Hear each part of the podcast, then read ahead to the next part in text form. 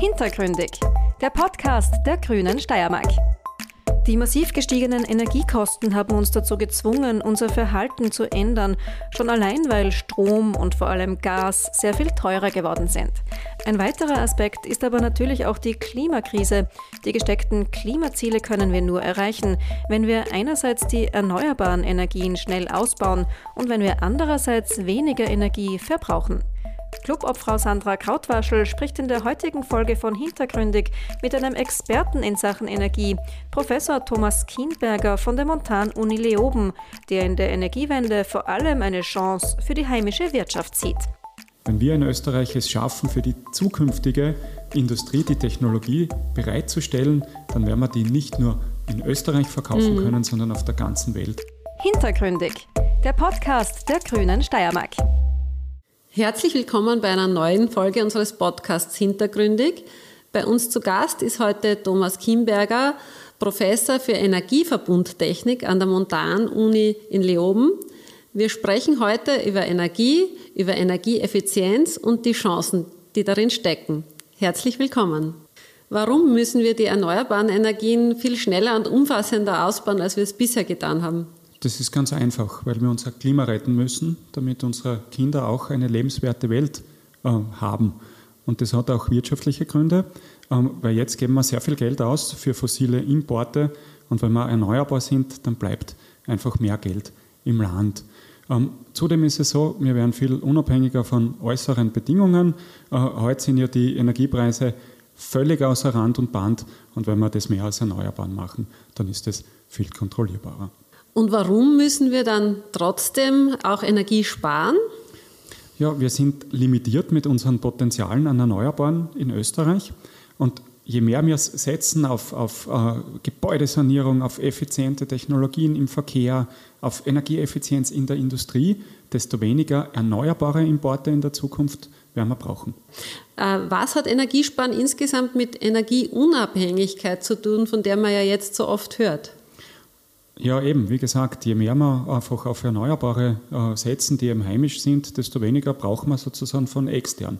Ja, wir sind in Europa ja eh in der Situation, dass wir unsere Flächen so verbraucht haben schon, dass wir schon so viel wirklich industrialisiert haben. Äh, und da ist es eben dann eben so, dass wir nimmer uns vollständig decken werden können mit Erneuerbaren in der Zukunft. Und je effizienter wir im Umgehen äh, mit der Energie, desto weniger brauchen wir diese Importe und desto weniger Wertschöpfungsabfluss haben wir, desto mehr haben wir äh, eben tatsächlich Geld im Land gehalten. Und was bedeutet das eigentlich, wenn wir erneuerbare Energien importieren? Wie funktioniert das? Ja, da haben wir in Wirklichkeit zwei Möglichkeiten. Einerseits äh, Strom. Wir haben in Österreich natürlich Potenziale an Wind, wir haben Potenziale an, an, Sonnenenergie, wir haben Potenziale noch ein bisschen an Wasserkraft, ein bisschen Biomasse, Potenziale Geothermie. Ähm, und das meiste dieser Potenziale, das macht halt Strom. Ähm, und das reicht eben, wie gesagt, vielleicht für den Strombedarf aus, aber für den Gesamtenergiebedarf, sogenannten Primärenergiebedarf, da geht es eben äh, nicht aus. Und jetzt können wir Strom importieren auf der einen Seite. Wir werden uns aber was anderes auch äh, überlegen müssen. Und da geht es ganz stark äh, eben um erneuerbare Energieträger auch für die Industrie. Da ist das Thema Wasserstoff äh, in der Zukunft ein ganz, ganz heißes Eisen. Ähm, beim Strom ist man schon sehr weit, auch mit den Technologien. Beim Wasserstoff wird es eine Spur länger dauern, wobei, wenn man sich da anschaut, was global passiert, sieht man auch, dass da die Reise äh, ja, immer schneller wird und das ist gut. Mhm. Äh, jetzt vielleicht noch, weil das nicht alle unsere Zuhörenden wissen, was heißt Primärenergie? Was versteht man darunter? Primärenergie ist alles. Also äh, es gibt einen gewissen Teil, den wir quasi äh, als Kunden kaufen, das heißt Endenergie und jene Energie, die quasi ins gesamte österreichische Energiesystem hineingeht, das ist die Primärenergie. Mhm. Das heißt, es ist einfach viel mehr als das, was wir in den Haushalten und so weiter verbrauchen. Da ist wirklich die ganze Produktion, die Industrie und so weiter dabei. Äh, und in dem Zusammenhang wird ja natürlich eben immer wieder der Wasserstoff oder andere flüssige Formen erneuerbarer Energie ins Spiel gebracht. Ähm, und jetzt wird oft so getan, als könnte man mit dieser einen Technologie alles lösen. Wie sehen Sie das? Wie kann das in Wirklichkeit funktionieren? Die Energiewende hat diese berühmte Silver Bullet nicht. Die Energiewende, ähm, ja, wir werden da alles brauchen, was mhm. uns zur Verfügung steht. Äh, wir in unserer Forschung, wir verwenden da einen Ansatz, der heißt Exergieeffizienz, also quasi wirklich ähm, ja, für die jeweiligen Anwendungen den richtigen Energieträger, die richtige erneuerbare Form äh, eben finden. Ja, während im Bereich des, des, des, Heizens, im Bereich der Niedertemperaturwärme, ja, das macht Sinn, das über Abwärmen beispielsweise mhm. zu versorgen aus der Industrie eben äh, oder über Wärmepumpen, ähm, ja, kann man das bei Industrieprozessen nicht machen. Da haben wir eben so ja, hochexergetische Anwendungen und genau, genau dort kommt eben der Wasserstoff ähm, ins Spiel. Also sicher nicht für alles. Es wäre ein Riesenfehler, äh, mit, dem, mit dem Wasserstoff äh, irgendwie in der Zukunft quasi Raumwärme, 22 mhm. Grad Raumwärme oder so zu machen. Das wäre nicht gescheit.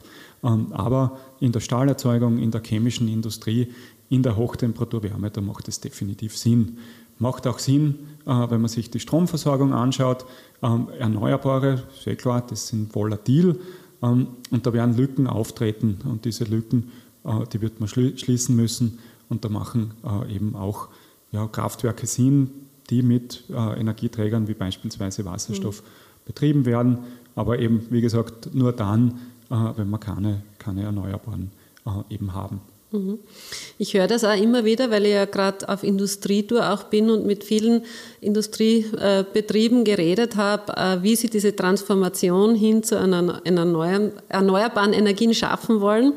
Äh, und wenn ich das jetzt richtig verstehe, bedeutet es, wir werden vor allem für die, die nicht äh, auf direkten, direkte Nutzung von Erneuerbaren umstellen können, werden wir diese neuen Technologien wie Wasserstoff unter anderem primär mal brauchen. Ja, genau. Das werden die sein, äh, die eben nicht auskönnen, wenn man so will.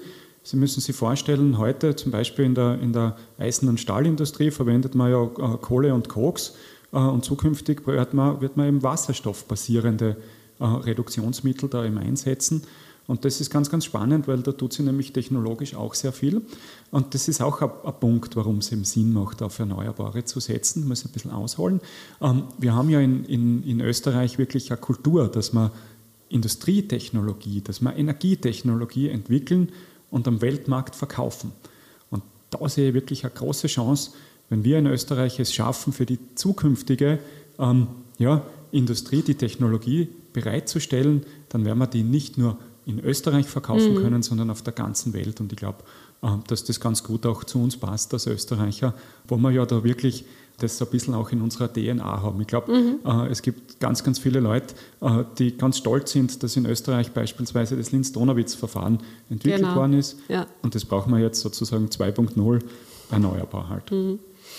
Ja, und da kommt, glaube ich, eines zum Tragen, äh, was ein bisschen vergessen wird, dass nämlich letztlich für die globale Klimakrise oder besser gesagt deren Bewältigung ja nicht ausschlaggebend ist, ob in einem Land äh, viel produziert wird von einer Sache, sondern dass es in Summe für den Gesamtverbrauch möglichst äh, klimafreundlich produziert wird. Also sprich, dass Technologien die eben helfen, äh, CO2 einzusparen, letztlich auf der ganzen Welt auch angewendet wird oder die Produkte äh, aus einem Land kommen, wo eben klimafreundlich produziert werden kann.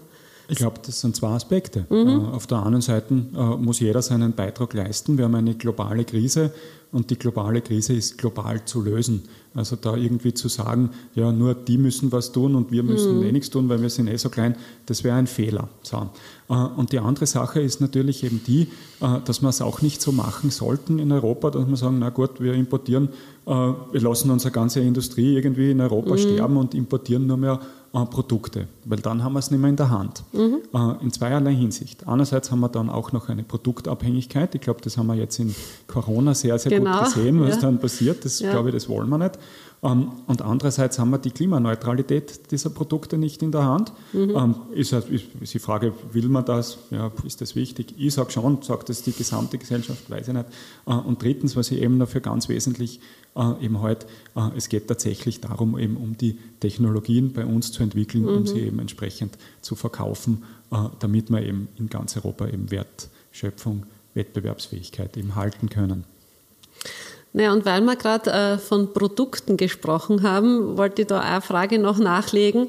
Äh, vielen Menschen, glaube ich, ist es nach wie vor nicht bewusst, dass die Lebensdauer von Produkten, ja, die Qualität von Produkten und deren Langlebigkeit, langjährige Benutzung auch was mit Energieverbrauch und damit auch was mit der Klimakrise zu tun hat. Äh, wie kann, könnte man das einfach erklären? Ja, das ist eine ganz spannende Frage. Ich hoffe, ich kann es einfach erklären. Ja. Die Leute von der Uni, die haben da ihre Schwierigkeiten dabei, habe ich gehört. Um, ähm, geht ja um, es geht ja um mehrere Dinge in dem, in dem äh, Themenkreis. Es geht ja einerseits um die Langlebigkeit, um das Reuse. Mhm. Also da glaube ich, kann jeder äh, bei sich selbst einmal nachschauen, äh, welche Produkte er gern hat. Das sind meistens eben die, die langlebig sind, die man reparieren kann. Ähm, braucht man nicht irgendeine Wegwerfware. Mhm. Aber das ist so ein bisschen die, die emotionale Komponente. Wenn man das Ganze technologisch anschaut, dann muss man sich eben denken, ähm, oder dann muss man sich die Frage stellen, äh, für was man eben sozusagen sehr, sehr viel Energie braucht. Mhm. Und auch da ist ja, Eisen- und Stahlerzeugung ein einfacheres Beispiel wie andere.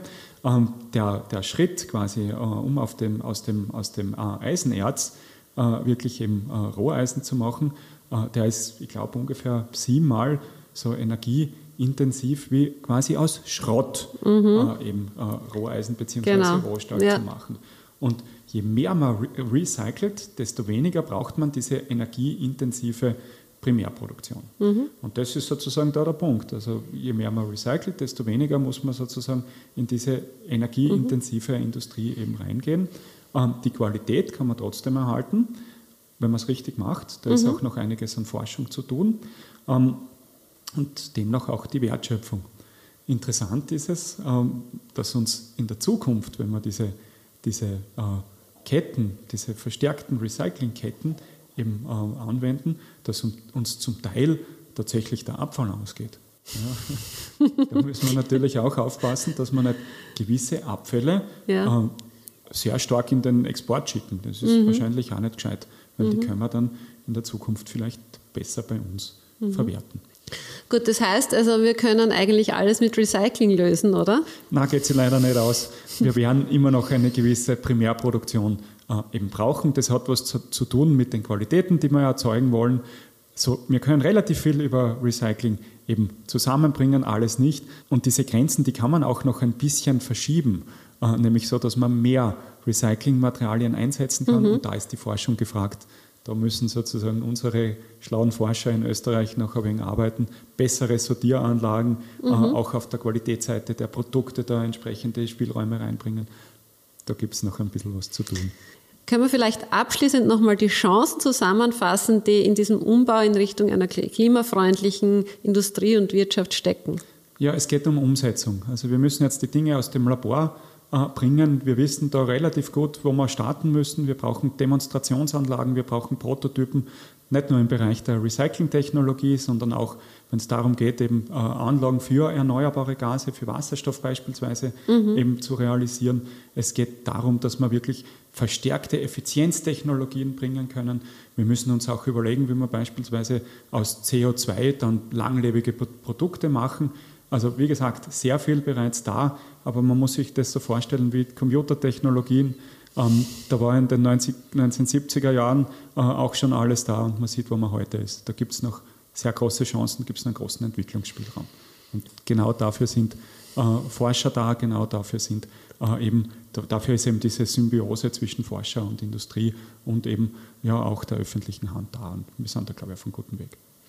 Sehr schön. Das ist ein wirklich ein wunderbarer Abschluss und passt ja perfekt zu unserem Motto, ein gutes Klima schaffen. Da ist die Forschung definitiv ein wichtiger Teil davon. Und ich sage herzlichen Dank für dieses Gespräch und hoffe, dass wir es bei einer anderen Gelegenheit vielleicht mit einem anderen Thema fortführen können. Ja, ich sage danke. Hat mir sehr viel Spaß gemacht. Danke sehr. Das war die aktuelle Folge von Hintergründig, dem Podcast der Grünen Steiermark.